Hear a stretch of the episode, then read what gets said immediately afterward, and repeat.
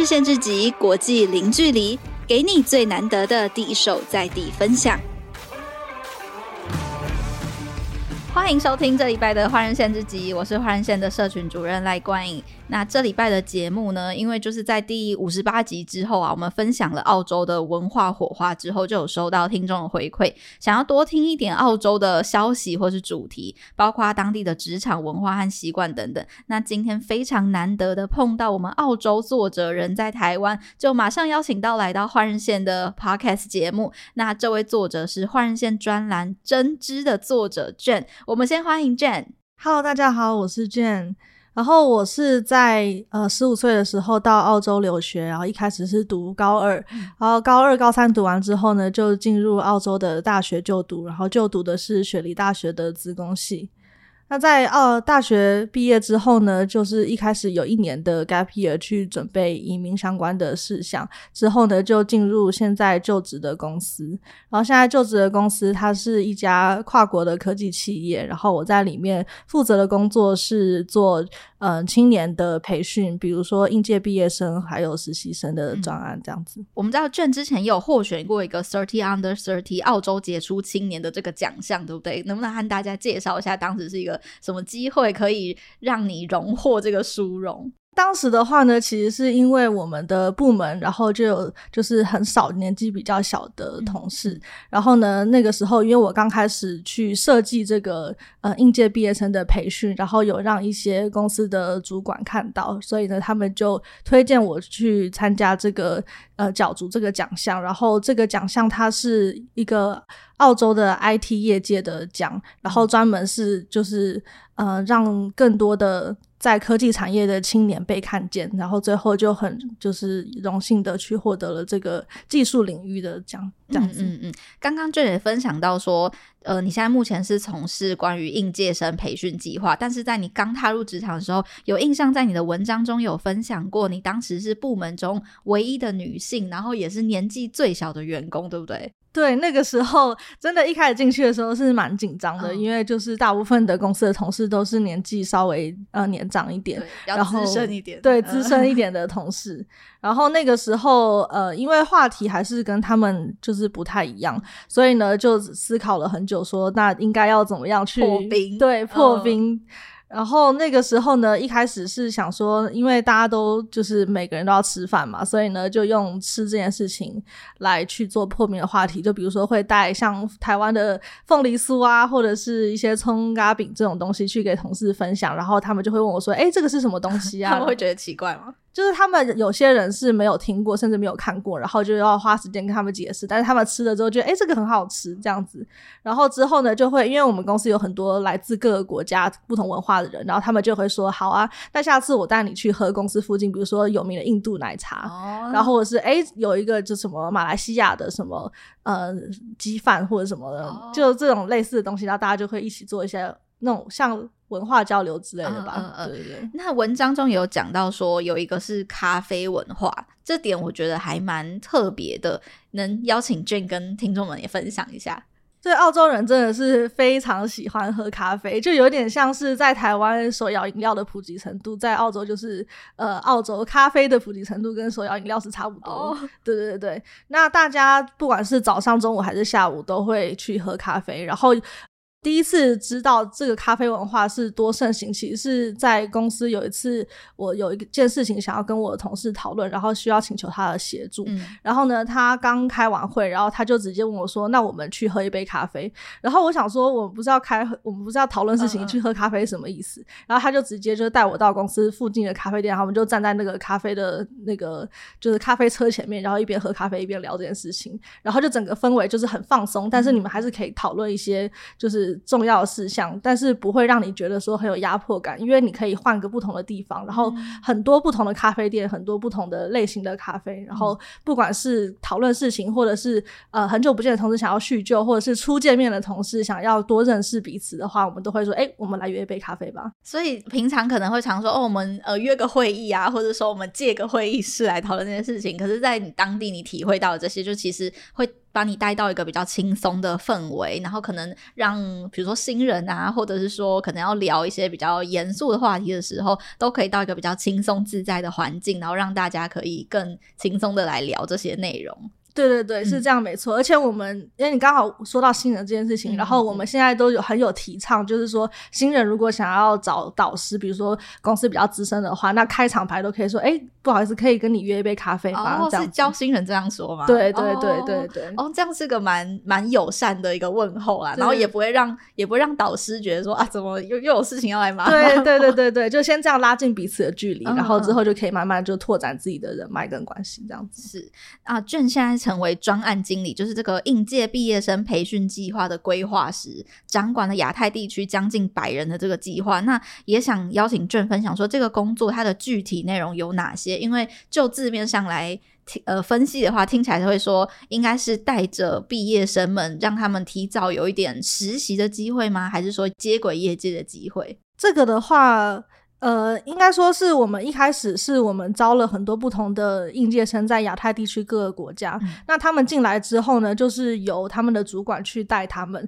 那每一个主管带人的方式不一样，然后呢，他们想要教新人的内容也是不一样的，所以就造成说我们虽然是在同一个部门里面，但是每一个国家他的呃应届毕业生在一年的这个计划培训之后呢，他们的那个程度是有点参差不齐，哦，收获不同。对对对对对。然后，所以呢，主管就请我来去，就是创建或是设计一个，就是在每一个国家都适用的这样子的一个一为期一年的长期的计划，让每一个应届毕业生进来之后都可以获得相同的培训，嗯、然后有相同的方式去带他们，然后他们也可以越早的去适应职场，然后就是帮公司就是做一些贡献，这样子。嗯嗯嗯，是每个国家都必须要来走这套系统。对对对，但是我们、哦、那就被就得适应这么多国家哎。对对对，这其实也是这个工作比较有挑战性，嗯、但是也很有趣的一点，嗯、因为每一个国家他们的文化都是非常不一样。对啊，在澳洲做一套，在台湾是完全没有办法行不通这样子。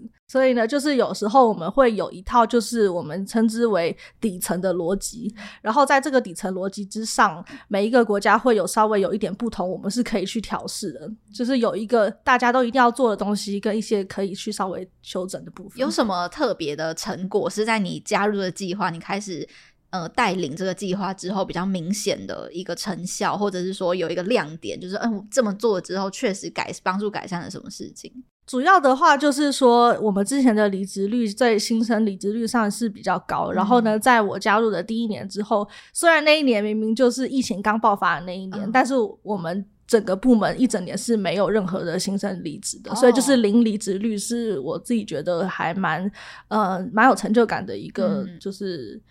成就嘛，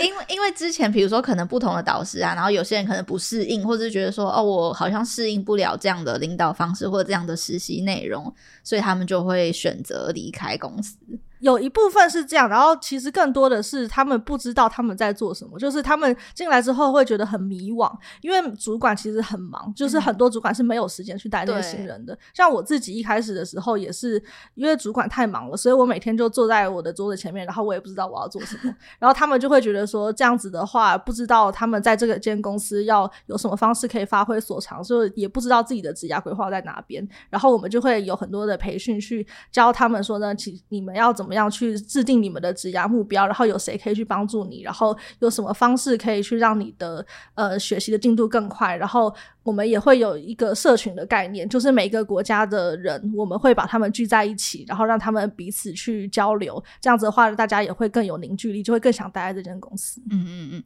那之前俊有分享过关于职场天花板，就是除了这些是刚进入公司的人嘛？那你觉得在应该说升迁过程中，你你观察到的东亚的职场天花板大概是什么样的情况？对于这个的话，我自己就是有踩过的雷，然后后来发现很多人跟我也有类似的状况，就是亚洲人做事情是比较勤勤恳恳，嗯、就是说主管交代什么事情，我们就好，就是会很就是很乖的去照做。但是呢，我后来发现，就是在澳洲，他们其实是提倡这种呃。不同的意见的去思考跟碰撞的这样子的文化，如果就是呃你有任何不一样的想法或者什么，他们其实是很欢迎你。就是不管你今天是刚进去两个月的新人，嗯，还是你在就是职场十几年的资深员工，他们对你们的意见都是以相同的平等的方式去看待，所以反而会鼓励大家要去多多跟其他的人就是交流，然后让自己的成果被别人看见。嗯、因为如果就是呃完全的就是做好自己该做的事情的话，反而会在升迁上面的话会比较困难，因为大家不知道你到底做了什么，然后。就会提倡说，一定要多多的去推广自己做的东西，这样子。你有观察过，可能哪一个国家或者是哪一个地区的人，他们在这方面特别的上手，或者是特别的懂得展现自己吗？目前的观察的话，是印度的同事通常都会比较勇于表现自己，嗯、然后他们也比较敢于问问题。就是明明是在亚太地区，都是在同一个地区，但是通常印度的应届毕业生，他们就会比较的积极主动。哦，对，确实有明显的这个落差感。对对对，是会有一些不一样。嗯、呃，那你觉得这跟比如说，因为像你也是十五岁就前往澳洲，也在那边有好也十多年了。那你觉得，如果相较于说高中过去，跟有些人可能到硕士之后才会前往国外去念书，那你觉得这样的话会有不同需要面对的文化适应问题吗？或者是说在职场上的表现的一些习惯？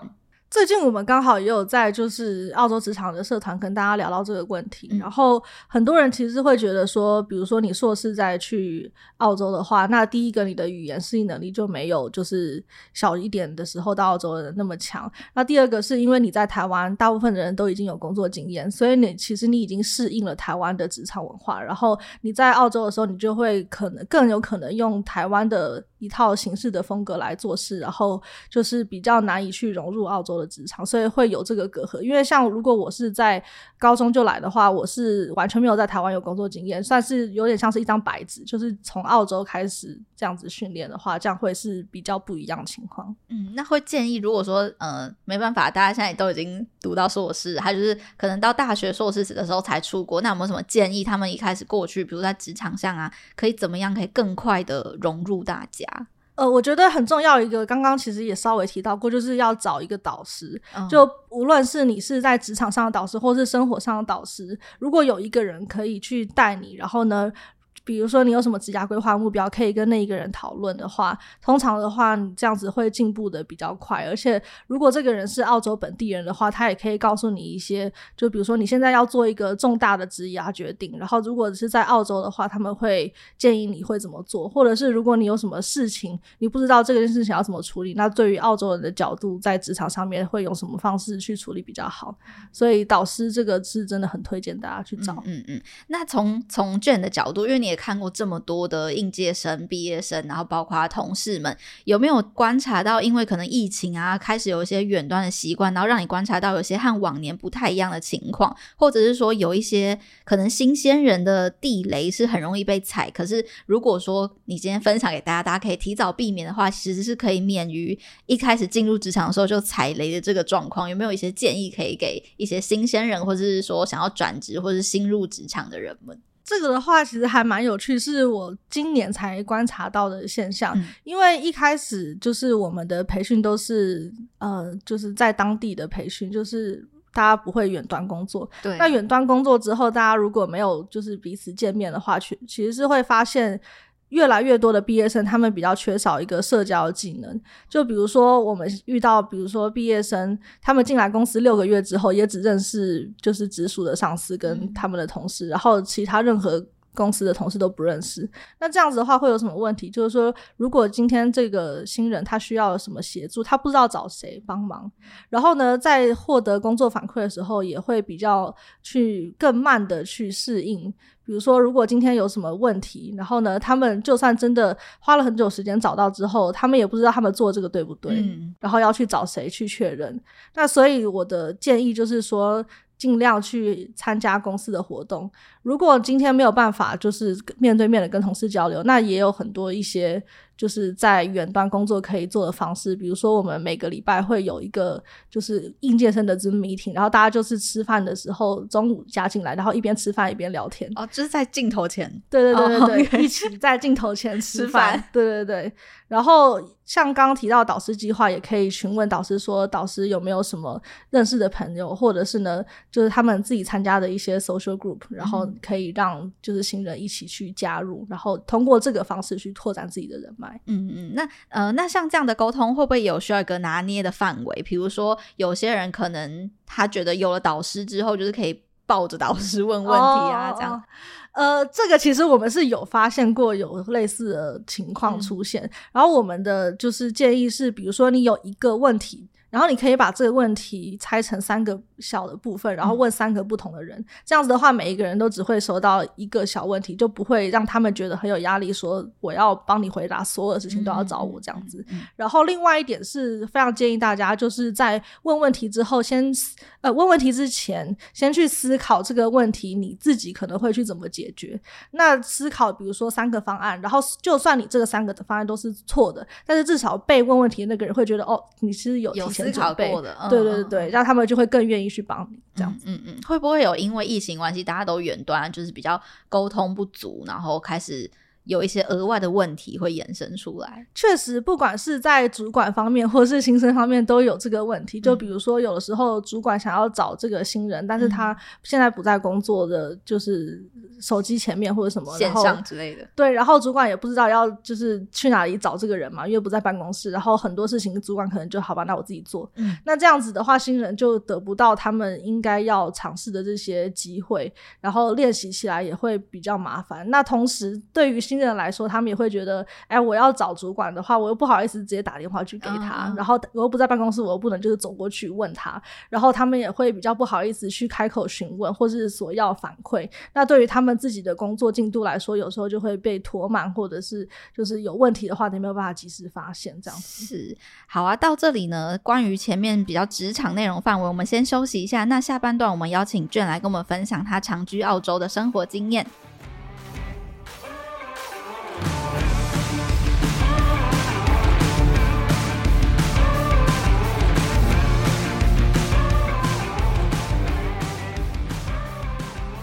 欢迎回到节目。那上半节呢，我们邀请 Jhen 和我们分享一些比较震惊，关于说在澳洲职场啊，有没有一些可以借鉴或是值得留意的地方。那接下来想问问，从卷呃和这么多应届生相处的经验中啊，有没有遇过很雷的应届生？有遇过，然后呃，其实也不能说是雷，只是说他们的那个心态，就是可能还没有从学生转变到职场的这个心态。就比如说，我们一开始在培训的时候，就是为了让大家更有凝聚力，然后呢，让他们大家觉得这是一个很轻松的氛围，所以我们有时候会提供一些免费的午餐。那到就是这个计划结束之后，比如说一年之后或两年之后，那我们有时候会请以前的这个应届生去帮我们做一些培训，那就还是会有遇到他们已经进来两三年。还是问我说：“Jhen 什么时候有免费的午餐？”哦、然后就在想，他也在想这件事。对对对，他就会一直想说，就是有什么福利。就是虽然说想福利不是不好，但是如果你每次都一直在思考这些，而不是把你的重点放在比如说你现在要做的内容，嗯、或是你的工作上面的话，有时候又觉得哦，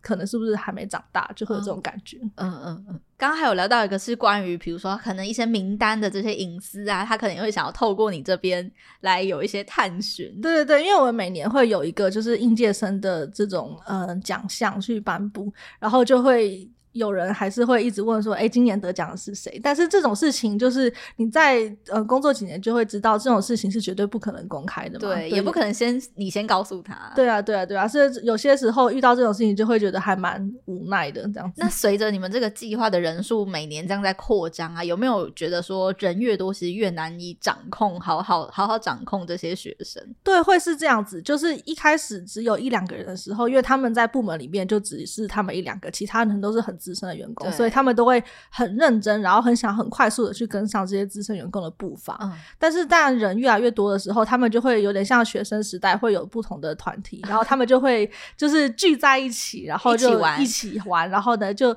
有点类似一起打混、一起摸鱼，反正我们都是一起的这样子，这种感觉 可以想可以想见。有的时候，有时候就他们可能觉得有点像夏令营，或是某一个体验营的概念。嗯，对对对对。就有时候是来交朋友这样，对对对，就还是会想说，我只是来一下，但是实际上呢，他们是非常在公司里面都是非常重要的角色。而且其实如果说他们在这个计划中好好的投入的话，其实这些收获才真的是他们可以内化成自己的一个经验。不然就是如果说就是浪费这段时间的话，可能就最后就是沦为履历上的一行字。嗯嗯嗯。对，那有没有什么建议说，呃，如果说给这些年轻人们，就是应届生们，就让他们建议说，你们要抱着什么样的心态，可能对于自己收获上是可以有更加分的效果？主要的话，我觉得大家是要去认真的思考，说为什么公司要给你们设计这样子的培训，因为最终都是呃公司会以一个投资的角度来看待这件事情，哦、就是他们也是会投资需要回报，那我们不会说是就是随随便便就给你们安排。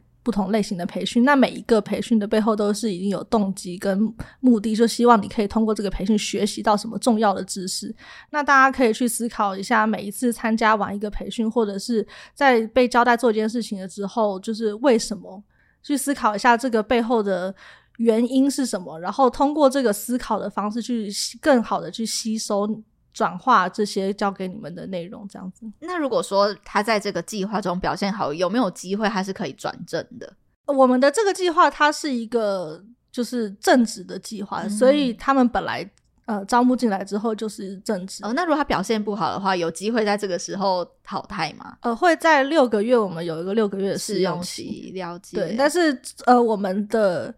主要的目的其实是会去鼓励大家越快上手越好，所以我们虽然没有说一年之后有淘汰过太多人的经验，但是我们有提拔过很多人的经验。嗯嗯嗯、就是虽然他们是同一届进来，但是有可能在六个月的时候就可以有晋升的这个机会。哦，所以其实你努力表现还是会有回报的。对对对，而且大家是可以看得出来，就是你是认真的在做事情的人，然后你是呃飞速的在成长的人，还是你就只是进来领一份工资，嗯、然后你。就做你被交代要做的事情。嗯嗯嗯，了解。好的，那接下来呢，就想问一下比较轻松的话题啊，因为接下来其实如果多如如果说国境开始开放的话，大家也会想要前往澳洲，不管是打工旅游也好，或是单纯观光也好，就想邀请俊浩我们分享说，依据你在长居澳洲的这个生活经验，有没有推荐大家去一些景点，或者是说观察到澳洲人当地怎么样很在行、很内行人的旅游方式？其实，呃，我个人是觉得，因为像很多大的景点，大家应该都有听过，像雪梨歌剧院啊，嗯、或者是就是黄金海岸啊，就大家都是在旅游书上会常常看到。对那他其实澳洲人的话，他们是比较习惯去做就是公路旅行这样子。像比如说，因为澳洲很大嘛，就像美国一样，就各种不同的地形，然后地貌，然后很多地方可以看。那其实很多地方都是没有什么人，所以呢，就是澳洲人自己他们就很习惯，比如说。在假日的时候放周末两天假，然后就开车去，比如说三四个小时车程之外的一些郊区，哦、然后或者是有很多退休的人，他们是比如说六十岁之后，他们就直接把他们自己的房子卖掉，然后买一个那种旅游那叫什么露营车，然后就住在露营车里面，哦、然后再环澳这样子。嗯、对，这个都是还蛮常见的，所以澳洲有很多很多的露营车基地，而且都是行之有年的。对，同事们也会这样子吗？同事也会放长假。对对对，很多像我一个同事，就是刚玩完回来，嗯、他就是圣诞节的时候就跟他家人直接开车到澳洲内陆，然后呢环半半个澳洲再回来这样子。那呃，说到公路旅行啊，就是也也印象中会在一些图片中看到说有一些警示牌，是说要小心动物、嗯、小心袋鼠这种。那根据你的经验，当地真的这么多这些警示牌吗？其实是蛮多，就是在你在市区应该是不太能看到，但是你大概开个两三个小时往郊区走之后，就会慢慢看到，然后越来越多。那其实如果你是白天开车的话，你会觉得说，哎，为什么看到那么多警示牌，但是一个动物没有？但其实是因为这些像袋鼠或者袋熊，它们其实是夜行的动物，嗯、所以它们在傍晚才会出出现。你有有你遇过最常见的吗？袋鼠是最常见的，而且到袋鼠，它们因为就是它们是嗯草食性动物嘛，然后在澳洲很多郊区都会有高尔夫球场，然后你就会看到 袋鼠在高尔夫球场里面吃草，把草皮吃完。没错，哎、欸，那说到这个袋鼠，其实种类应该是不止一种，对不对？对，就是爱袋鼠其实有非常多不同种类，我记得有十几种。嗯嗯嗯。然后澳洲最最强壮的那一个，那个是属于哪一个品种的？就哦，最强壮就是大家在电视上面可能看到打架的那种，对对，没错，那个就是 kangaroo，对，然后那个就是大家俗称的袋鼠。但是如果大家看到，比如说体积比体型比较小的那种，其实它叫做 wallaby。然后呢，它是跟就是 kangaroo 是不一样的。那但是还有另外一种叫做 quokka，它是就最小只的，然后尾巴很短。然后我记得好像是说世界上最快乐的，对，因为它是嘴型都在笑嘛。啊，对对对对对对对，对，世界上最快乐的动物。对对，被誉为啦，那个就是叫 quokka，然后 kangaroo、wallaby 跟 quokka 是三个，就是算是同一个科，但是是不同的种类，但是中文都是叫袋鼠。那还有一个说到这个动物之外啊，就不晓得大家前阵子有没有注意到周杰伦的一首新歌，就叫《粉色海洋》。然后因为当时他的景就是在澳洲拍的，然后它的特色就是说。呃，这个海洋一半是蓝色的，一半是粉红色，然后就有掀起一个讨论说，诶，那到底是特效还是说那个是污染？那到底就是当地人的经验，那到底是一个怎么回事，会形成这样的特色景观？那它其实是因为就是在那个湖中，它有一些特殊的藻类会释放那个物质，所以才会让这个湖看起来会有点粉粉的。所以那个粉色既不是特效，也不是污染，不是不是，它是一个正常的自然现象。它在当地真的是一个景点吗？很多人就是会专门就是搭飞机过去，哦、但是就是本地人可能会觉得是一个外国人会看的景点，哦、就是观光景点。对，观光景点。嗯、但是如果是外国人的话，通常都会去。嗯，这个也可那个形式可能有点像马祖的蓝眼泪的这种这种概念，就它算是一个自然的现象。嗯嗯，对对对。呃、那那就平常自己如果说休闲的时候会会怎么样玩澳洲吗？还是说没有？我 就是想在讲。我我是会就是偶尔会去公路旅行，因为我自己也是一个比较喜欢开车的人。嗯、然后呢，最远是有到就是跨过雪梨的蓝山，然后开车大概是八个小时的地方，然后。就是那个时候的目标是去寻找澳洲传说中的红土，嗯，然后就是想说，那开车要开到多内陆的地方才可以找到，找到哦、对，所以但是其实大概开个呃六七个小时就可以看到，然后很多地方就是真的是一个人都没有这样、哦，真的、哦，那那这样的话，比如说住啊，或者是吃啊，要怎么解决？呃，其实住的话就是在。有一些沿路的那种小镇，然后会有一些比较简单的住宿可以住，这样子。嗯，嗯，你们会是全家人一起出去，还是说会找同事一起？你们同事会习惯一起一起出游吗？呃，因为我们就是开始招应届毕业生之后，就越来越多年轻人，oh. 所以我们其实会，因为我们像公司，它是有一个就是放假机制，是公司的假，嗯、所以比如说在那种天，就是只有你们公司的人会放假，所以呢，我们就会一起组团一起出去。像我们三月的时候才刚出去，大概开车大概两三个小时，然后大家大概是三四台车一起，然后我们就去一个海边的民宿，然后就包下一栋，嗯、然后大家就在里面喝酒啊玩啊，然后白天就。打沙滩排球，晚上玩 Switch 这样子，好欢乐哦！这样可以有几天的假期？呃，就是我们是一天，但是因为跟连着周末，哦、所以就是三天两夜这样子。呃，这样很好。说到这个职场啊，其实卷自己也有一个脸书的社团，叫做澳洲职场人，对不对？对对对。如果说大家有对这个社团有兴趣，或者说有什么样的问题，可以在里面获得解答吗？对我们这个职场人的社团，有很多在澳洲职场工作很多年的前辈，嗯、然后也有很多就是想要来澳洲工作或是刚到澳洲工作的人，我们都会在里面进行就是职场经验的交流，然后我们也会办一些讲座呀，或是工作坊等等的活动，去帮助大家可以就是更加的融入澳洲的职场这样。而且据我所知，现在已经不止一个城市有。这样的对对对社群，这样的社群。现在的话，我们是澳洲各大城市，雪梨、墨尔本、布里斯本、博斯跟就是阿德雷德都有这样子，扩张非常快。就是不久前，换人线跟卷也在这个社团上有办过一个直播的合作活动。那主要是今天和大家分享说，如果对于澳洲的职场啊，或者是说对当地的生活有一些问题，或者是对尤其是 HR 或是 IT 这个产业部门有兴趣，想要更多问题的话呢，也都欢迎留言或者是私讯。换人线来告诉我们，你有什么问题想要问卷，或者是加入他的澳洲职场人社团，也都可以在里面获得各式各样的解答。那今天非常谢谢卷来到节目，来从一个澳洲的角度来和我们分享。谢谢光临，那我们节目就下周同一时间再见，拜拜。拜拜。